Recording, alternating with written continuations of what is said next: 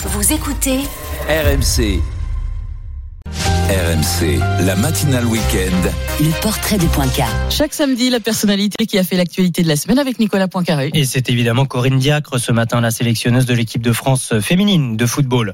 Bonjour Nicolas. Bonjour Mathieu, bonjour Peggy. Bonjour. Son cas sera examiné et tranché d'ici une ou deux semaines. Oui, à peine réglé le feuilleton Noël Legrette dans le foot français, le président finalement démissionnaire. Voici donc maintenant le cas de Corinne Diacre. La sélectionneuse est sur la sellette depuis que la, la capitaine des Bleus, Wendy Renard, a décidé de se mettre en retrait de la sélection et deux autres joueuses parisiennes ont, ont rejoint la fronde. C'est donc une, une mutinerie. Trois joueuses majeures qui menacent de ne pas jouer la prochaine Coupe du Monde en juillet prochain en, en Australie et en Nouvelle-Zélande si la reste en place. Le COMEX de la fédération a décidé cette semaine de trancher cette affaire dans les 8 à 15 jours. D'ici là, le dossier sera instruit par une commission dans laquelle se trouve le président de l'Olympique lyonnais, Jean-Michel Aulas, connu pour être franchement hostile à Corinne Diacre. Qu'est-ce qu'on lui reproche Que reprochent ces joueuses à la sélectionneuse? Alors d'être ce qu'elle est, c'est-à-dire une patronne et une femme de caractère.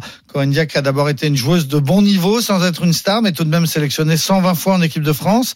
Elle entre ensuite dans l'histoire du foot en devenant la première femme à entraîner une équipe professionnelle masculine. C'est le Clermont Foot qui obtient avec elle la meilleure place de son histoire. Ce qui lui vaut d'être nommée à la tête de la sélection. Et c'est là que les ennuis commencent. Très vite, les joueuses la décrivent comme autoritaire, ne supportant pas la contestation. On raconte qu'elle se mêle de la gestion des comptes des joueuses sur leurs réseaux sociaux, qu'elle refuse qu'on trouve les journaux à Clairefontaine pour pas qu'on puisse lire les articles défavorables. Une première crise a lieu en 2020. La joueuse vedette Amandine Henry essaye d'obtenir sa tête, mais la fédération à ce moment-là soutient Corinne Diac qui reste en place en promettant toutefois d'être à l'avenir un petit peu plus cool. Mais aujourd'hui, les frondeuses ne lui reprochent plus seulement son caractère, elles remettent aussi en cause son professionnalisme et ses choix sportifs et le fait qu'elle se soit entourée d'une toute petite équipe parce qu'elle n'aime pas partager le pouvoir.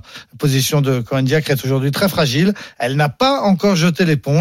Son contrat court jusqu'aux Jeux Olympiques de 2024 et elle espère bien l'honorer jusqu'au bout. Merci beaucoup Nicolas, votre portrait bien sûr à retrouver en podcast sur l'appli RMC.